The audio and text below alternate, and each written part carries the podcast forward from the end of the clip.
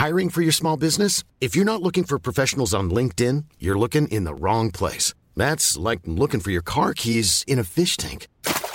LinkedIn helps you hire professionals you can't find anywhere else, even those who aren't actively searching for a new job but might be open to the perfect role. In a given month, over 70% of LinkedIn users don't even visit other leading job sites. So start looking in the right place. With LinkedIn, you can hire professionals like a professional. Post your free job on linkedin.com slash people today.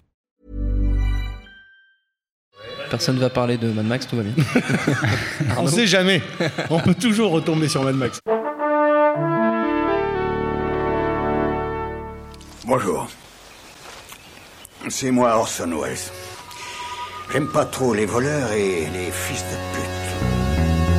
Salut, c'est Nos Ciné, votre rendez-vous hebdo avec le cinéma, toujours partagé entre ses après-midi à la plage et ses nuits à compulser le meilleur de sa vidéothèque en perpétuelle expansion. Nouvelle étape de notre voyage estival avec la filmographie de William Friedkin, un seul titre pour tout résumer, L'exorciste et ses générations d'enfants, d'ados et d'adultes traumatisés à vie par une gamine qui crache du verre. Alors certes, on va s'y attarder, mais nous prendrons également le temps de parler de Police fédérale Los Angeles et qui sait peut-être aussi de The French Connection, de Sorcerer, de Killer Joe ou de Cruising. Et pour parler de tout ça, trois prêtres de la mort implorant la guerre, Arnaud Bordas, salut Arnaud. Salut Thomas. Lélo Jimmy Batista, salut Jimmy. Salut Thomas. Et Yannick Dahan, bonjour Yannick. Salut. Et allez, nos ciné spécial William Friedkin, c'est le troisième numéro de notre vidéo club de l'été et c'est parti. Monde de merde. Pourquoi il a dit ça? C'est ce que je veux savoir. On a beau être empreint du plus grand professionnalisme, il y a des limites que tout humain finit par atteindre. Par exemple, la simple idée de revoir L'exorciste de William Friedkin m'a bien tenu éveillé ces derniers jours au point que je n'ai même pas réussi à passer les dix premières minutes. Ce film me terrorise et je sais que je ne suis pas le seul, qu'à la simple évocation de ce monument du cinéma d'horreur et du cinéma tout court, bon nombre d'entre vous vont ressentir un petit frisson d'effroi. Alors pour ceux qui viennent de passer les 42 dernières années dans une cave où il n'y a pas internet, petit rappel, le film sort en 1973, nous raconte la possession par le démon, puis l'exorcisme par un duo composé de Jason Miller et de Max von Sydow, de l'adolescente Regan McNeil jouée par Linda Blair. The power of Christ compels you! The power of... Sia voi urazumemos. Napasto cravatis. You're not my mother! Rien que cette euh, petite musique, je sens que je vais avoir du mal à dormir ce soir. Ce film est absolument terrifiant, n'est-ce pas Arnaud? Terrifiant, ouais.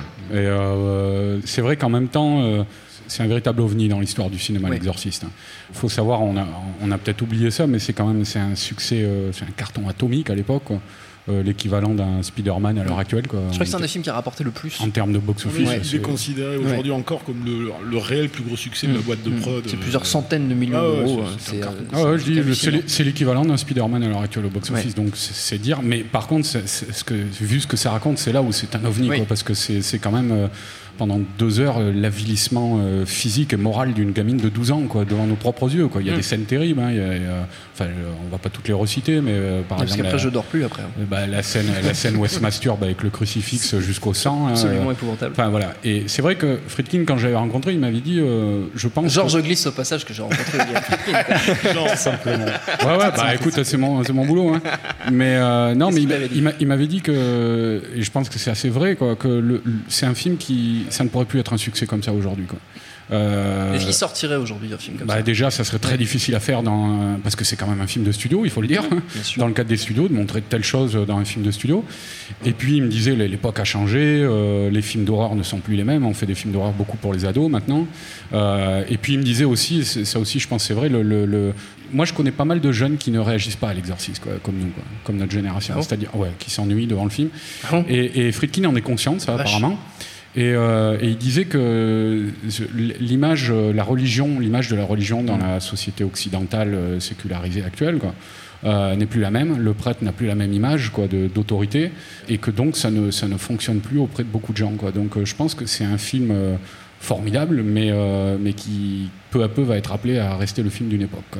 Jimmy, toi qui as été Ouais, bah, élevé justement, justement bah, dans la religion catholique. Exactement. Non, mais je voulais revenir sur un truc que disait Arnaud, c'est qu'en fait, il y a un truc euh, que moi j'adore chez quasiment tous les films de Friedkin que tu retrouves, c'est qu'il traite vraiment très mal ses personnages. Enfin, il leur fait vraiment euh, traverser des trucs horribles. Ah, bah, c'est comédien aussi. hein. Oui, mais, euh, mais voilà, enfin, on sent vraiment qu'il va vraiment chercher cette espèce. C'est pour ça que L'Exorciste reste à la fois un, bon, un gros succès, mais en plus un, un de ses films les plus comment dire, représentatifs, parce qu'il va vraiment chercher, euh, enfin, techniquement, le mal dans, dans, dans ses persos. Et là, bon, bah, c'est, il il est vraiment présent euh, dans, dans le scénar. Quoi. Donc, euh, après, moi, je, voilà, je, je, je, je suis peut-être plus sur d'autres films de lui, mais, euh, mais bon, Exorcist, ça reste un, un assez gros classique. Et, euh, et, euh, et en plus, il y a un truc qui se crée. Enfin, je sais pas, moi, je- en plus, j'ai lu le roman aussi, qui est, qui est hyper adapté très fidèlement, en fait. hein. Mm. Il n'a pas changé grand chose, mais euh, il y a un truc euh, au niveau du, du- comment dire, je sais pas, il y a un affect qui se crée avec les persos, qui, qui est vachement présent dans le livre, qu'il a réussi à rendre aussi. Donc il les traite mal, mais il, euh, on- il les fait aimer aussi, quoi. Yannick. Ouais, c'est des histoires, c'est des histoires de bascule chez Friedkin. C'est un mec qui a une vision extrêmement euh, dark de, euh, mais j'ai pas envie de dire de l'humanité, qui a une version l'être humain, va non, qui a une version dark de la société dans laquelle il évolue et à travers laquelle il va, euh, il va plutôt questionner l'être humain. Mais dans son sens, la condition humaine, si tu préfères. Et c'est effectivement systématiquement des histoires de persos qui sont, de, de persos qui sont dans la folie, qui sont dans, la violence, qui, sont complètement aliénés. C'est systématiquement assez nihiliste. Euh, au, au final, l'exorciste, c'est plus pour moi qu'un classique. C'est une putain de pierre dans l'histoire du cinoche. C'est-à-dire qu'on a beau dire qu'aujourd'hui on fait des films pour ados. euh, euh, toute cette notion d'hyper-réalisme qui est créée euh, et qu'on ne comprend pas d'ailleurs en termes de, de mise en scène des jeunes cinéastes aujourd'hui, ils la reprennent presque littéralement, c'est-à-dire cette idée de euh, créer l'extraordinaire dans l'ordinaire, ce qui est un, un grand classique. Mais euh, là, il y a- il y a- c'est quand même, faut pas oublier que c'est un bonhomme qui vient de la télé, qui vient du reportage, qui a fait des, qui est un taré mental, c'est-à-dire il, a- il faisait des reportages pour aller se friter euh, dans les trucs les plus dangereux qui pouvaient exister. Il suivait des, des- des sports extrêmes. Il faisait- et- et- le rapport à la mort qu'a Friedkin à la mort, il, est, il est ultra viscéral, quoi. Et, euh, et du coup, tout ce qu'il a emmagasiné, toute cette capacité à, à voir la puissance que pouvait avoir le réel ou le simili-réel euh, associé à du découpage cinématographique, euh, il a mené ça sur, sur, sur l'exorciste, qui, qui à la fois a tous les codes du documentaire, et en même temps, il est ciselé en termes de montage, c'est hallucinant. C'est quelque chose qu'il a fait de la même manière dans, euh, dans, dans Le Convoi de la Peur, qu'il l'a fait d'une- certaine manière dans French Connection, beaucoup moins par la suite. Il est plus, euh, mais par la suite, parce que tout simplement, Le Convoi de la Peur, euh, Crossing ont été des tels bides Oui, cosmiques. c'était des énormes eu- échecs, oui. Voilà, il a eu énormément de mal à, à- à s'en relever. C'est d'ailleurs presque miraculeux qu'on puisse euh, lui laisser faire en police fédérale de Los Angeles, combien même. Tu sentais le projet genre, je vais vous faire deux flics à Miami à Los Angeles, mais en fait je te le nique de l'intérieur, et que les gens l'ont peut-être pas vu arriver comme ça. Mais c'est ça, c'est-à-dire que Friedkin n'est pas un cinéaste qui peut-être comme Carpenter ou De Palma dont on va parler, euh, dont toute la filmographie est marquée par quelque chose de- de- de- d'indélébile. Et il y a des œuvres extrêmement mineures, des œuvres de studio, des œuvres pour bouffer, des œuvres alimentaires, et il a fait 4, 5 films où il a eu cette liberté d'exprimer sa, sa colère.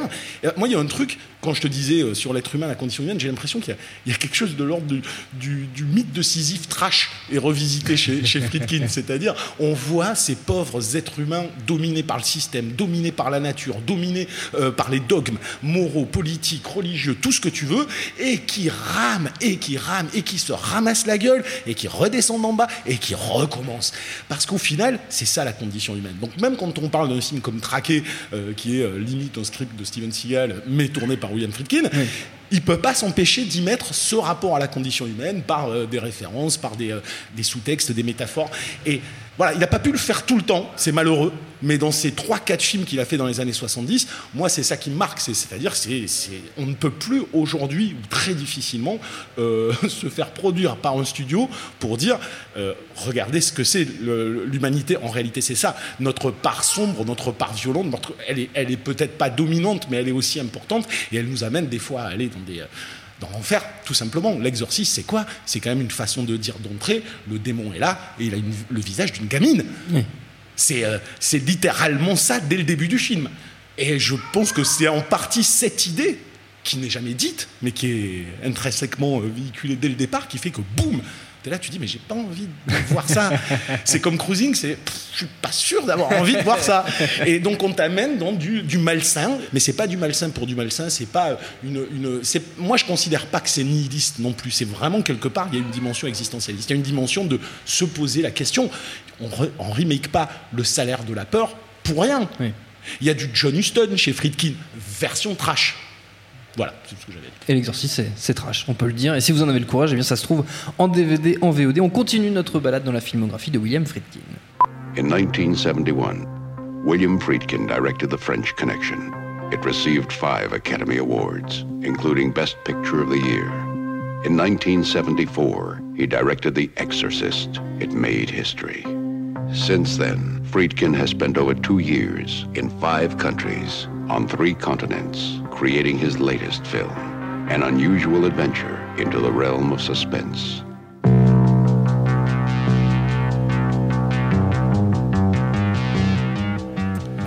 Petit extrait de l'abondance de Sorcerer. On change de décennie, direction les glorieuses années 80, synthétiseur, veste en sky, t-shirt dans le pantalon, coupe de cheveux au-delà de la limite du raisonnable. Yannick Dahan d'ailleurs avait des cheveux. On était jeunes, on était beaux, on n'en avait rien à branler. Et William Friedkin mettait tout le monde à l'amende. Et avec le décoiffant ta gueule, police fédérale Los Angeles, confrontation pied au plancher entre un flic borderline joué par William Peterson qu'on retrouvera bien plus tard chez les experts Las Vegas et un dandy faussaire interprété par le redoutable William Defoe.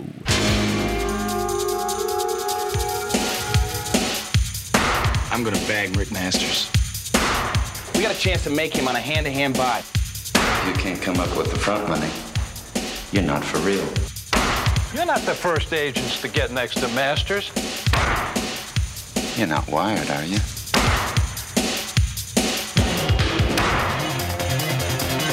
Ah, ça tabasse, mais c'est sans doute aussi dû à la musique de Wang Chung, et c'est quand même la new wave anglaise dans toute sa splendeur à l'époque. Notez par ailleurs que Friedkin compte transformer ce film euh, Police fédérale Los Angeles en série télé dans un avenir proche. Mais ce qui nous intéresse, c'est donc le regard qu'on peut porter sur tout ça 30 ans plus tard. Yannick, ne lève pas les yeux, c'est là que je non, non, non, non. Bah écoute, euh, c'est ce que je disais tout à l'heure euh, par rapport à l'exorciste, c'est-à-dire qu'il a eu cette- ces, ces trois grands, énormes succès, et, euh, et puis après ça a été extrêmement difficile.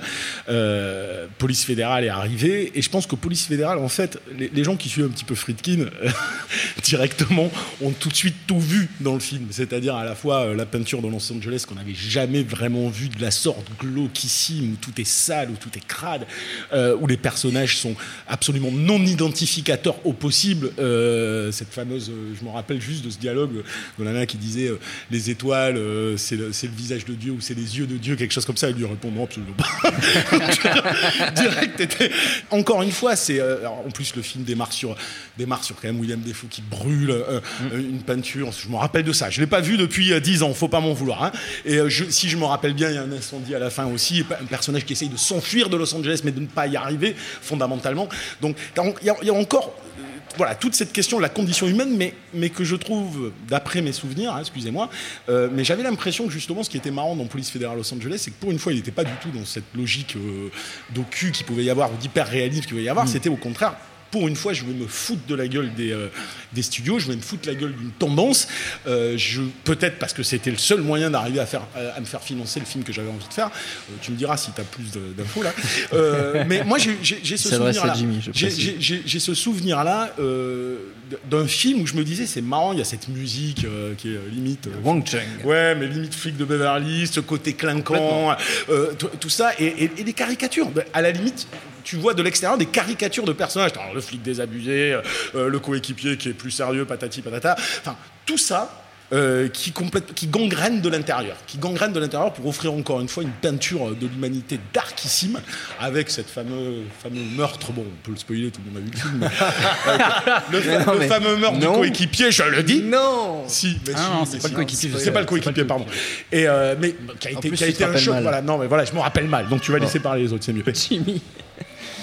Euh, ouais, donc, ouais, non, alors, justement, moi, ce que je l'ai vu quand j'étais euh, gamin, j'avais alors 9 ans, 10 ans, euh, et c'était gros traumatisme, quoi, parce que tout le film, j'avais, tu arrives quand même à comprendre que tu es dans un truc où, non, c'est pas de flic à Miami, c'est pas vraiment un sale truc, surtout que William Peterson, le, le personnage principal, il est juste insupportable, enfin, il est corrompu, il, est, il se comporte super mal avec les gens, enfin, on comprend même à cet âge-là que ça, ça, ça colle pas du tout, et bah oui, il se fait, il se fait tuer à la fin, mais d'une façon, en plus, enfin, comme une merde, quoi, vraiment, il se prend une balle en pleine gueule pour une poursuite, quoi. C'est- totalement la fin du film. Ah, et les deux, gens, les gens, ils avaient qu'à le voir avant. Mais, euh, mais non, mais en fait, Le euh, film, ne vaut, le film ne vaut pas que pour ça. non, bien sûr, bien sûr.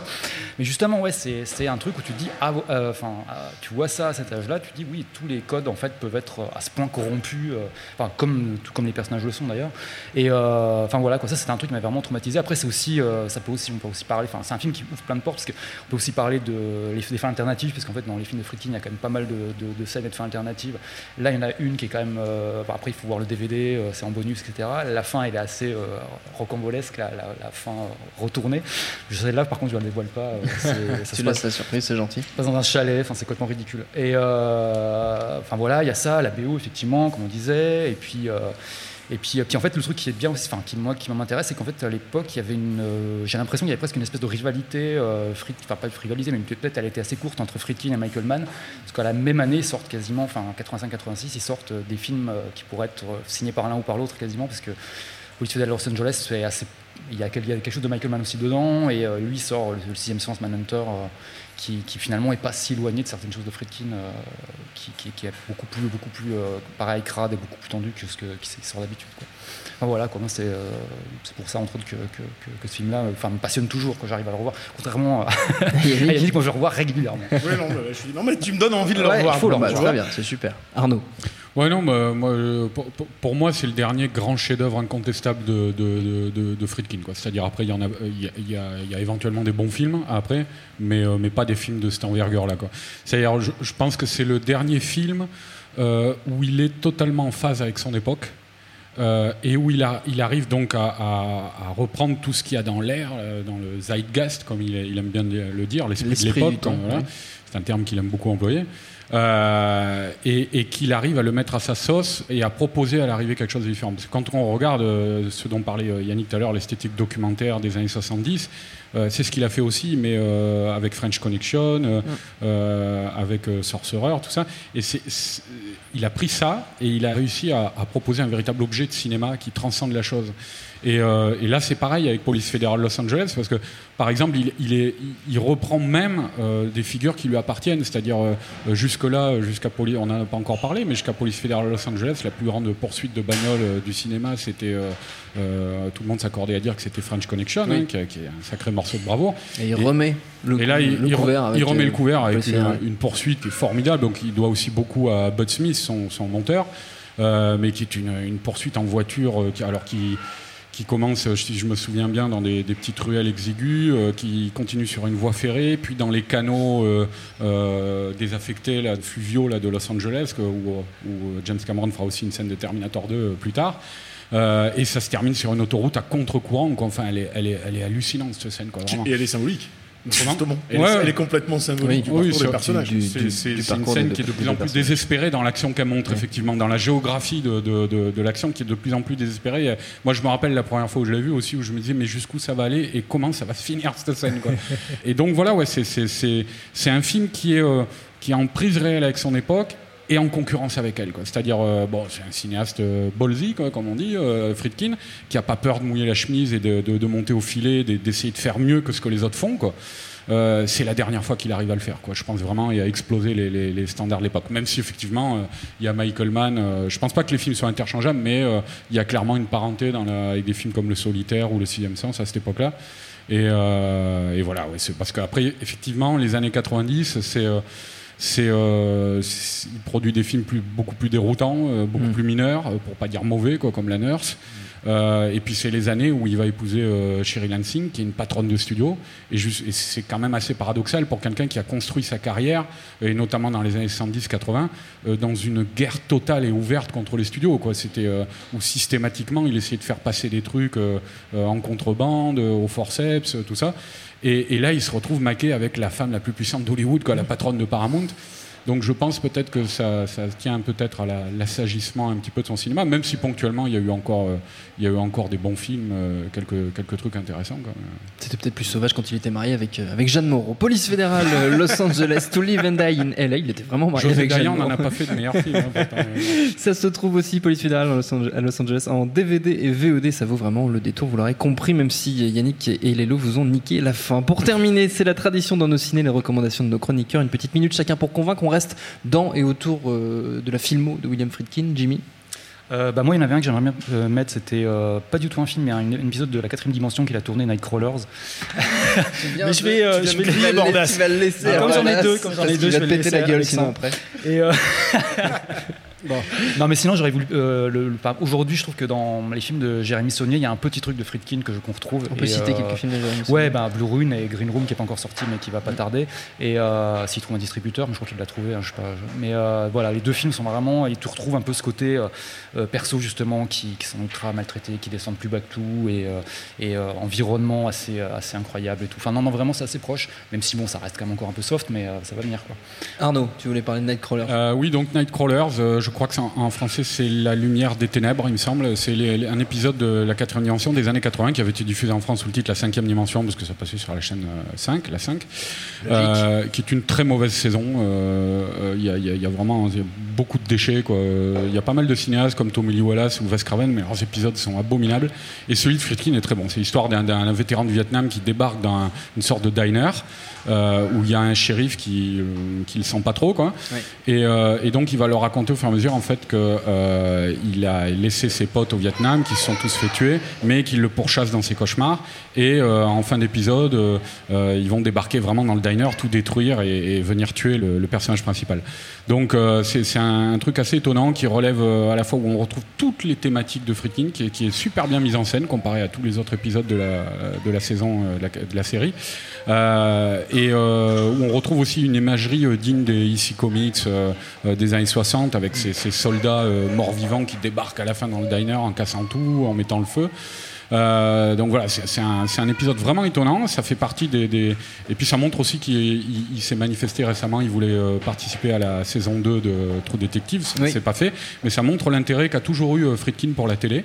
Euh, et voilà, c'est vraiment pour ceux qui ne l'ont pas vu. Moi, je voulais en parler parce que c'est assez méconnu dans sa filmo. Mais pour ceux qui ne l'ont pas vu, c'est facilement trouvable. Mm. Euh, il existe un coffret DVD euh, français. On peut le trouver légalement, c'est ça que tu veux dire. Voilà. euh, et, et, euh, et, ça vaut vraiment le coup. Ça dure 20 minutes à peu près, c'est assez, assez vite vu. Je confirme parce que je l'ai regardé depuis que tu m'en as parlé. C'est vrai que c'est assez impressionnant. Ouais. Yannick? Euh, bah, Moi, en reco, bon, évidemment, je, mon film préféré, ça reste Sorcerer, moi, de Friedkin. Donc je vais pas, mais je vais pas parler de Sorcerer parce qu'il est ressorti. Si, les, les gens ont rattrapé. Mais non, je voudrais défendre ce petit film qu'on a, qu'on a un petit peu oublié, qui était The Hunted, traqué euh, avec Tommy Lee Jones et, euh, Benicio del Toro, qui est, j'en parlais tout à l'heure, mais c'est vraiment le script le plus con de la planète à la limite, parce que c'est vraiment celui d'un Steven Seagal, c'est genre euh, un mec des forces spéciales qui devient fou et qui va s'enfermer dans la forêt comme Rambo et qui va être poursuivi par son ancien instructeur. Et euh, ça a l'air con comme ça, euh, c'est juste l'énorme différence entre tous les actionneurs et un grand cinéaste à leur tête. Il euh, y a un truc qu'on ne dit pas souvent, ou qu'on n'a pas dit en tout cas sur Friedkin, c'est l'hallucinante adéquation qu'il y a toujours entre les thématiques qu'il veut développer dans ses films, l'idée qu'il veut, euh, mm. veut faire, et puis euh, la, le, le, choix de, de, de la photo, euh, le choix des décors, le choix des cadres, c'est toujours en symbiose. L'exorciste était très monochrome pour de très bonnes raisons. Euh, Police fédérale de Los Angeles très bling bling pour d'autres raisons. Euh, là aussi, on est dans le pur survival. Il revisite l'actionneur survival dans la forêt. C'est d'une brutalité, d'une viscéralité, et en même temps, il y a toujours ce parcours d'un personnage qui vrille, qui devient totalement fou. C'est moi c'est un film que j'ai personnellement adoré qui n'a pas été très très considéré mais que j'intime les gens euh, à qui j'intime de découvrir. Tu intimes carrément carrément tu intimes. C'est toujours ça j'intime de, de, découvrir. Notre temps est écoulé merci à tous les trois. Merci à Sébastien Salis à la technique à Pierre Chaffangeon pour les petits extraits autant qu'au public pour l'accueil prochain nos ciné. On continue notre série d'été avec une spéciale Tony Scott. D'ici là vous nous retrouvez un peu partout sur le net Soundcloud Mixcloud YouTube Facebook Twitter. On s'appelle nos ciné à chaque fois. N'hésitez pas à réécouter nos précédentes émissions sur Christopher Lee sur De Palma sur Edgar Wright et laissez-nous des petits messages, ça nous fait toujours plaisir. En attendant, on vous dit à la semaine prochaine. Mademoiselle, madame, Tina Turner, qui chante, qui chante, qui chante pas, qui chante pas, vous allez l'entendre tout de suite. Salut, c'est Nico Pratt. Retrouvez No Fun chaque jeudi en podcast. No Fun, votre nouveau rendez-vous musical hebdomadaire qui analyse, décrypte et parfois trash la pop musique. Qui chante, qui chante, qui chante pas. Mom deserves the best, and there's no better place to shop for Mother's Day than Whole Foods Market. They're your destination for unbeatable savings, from premium gifts to show-stopping flowers and irresistible desserts. Start by saving 33% with Prime on all body care and candles. Then get a 15-stem bunch of tulips for just $9.99 each with Prime. Round out Mom's menu with festive rosé, irresistible berry chantilly cake, and more special treats. Come celebrate Mother's Day at Whole Foods Market.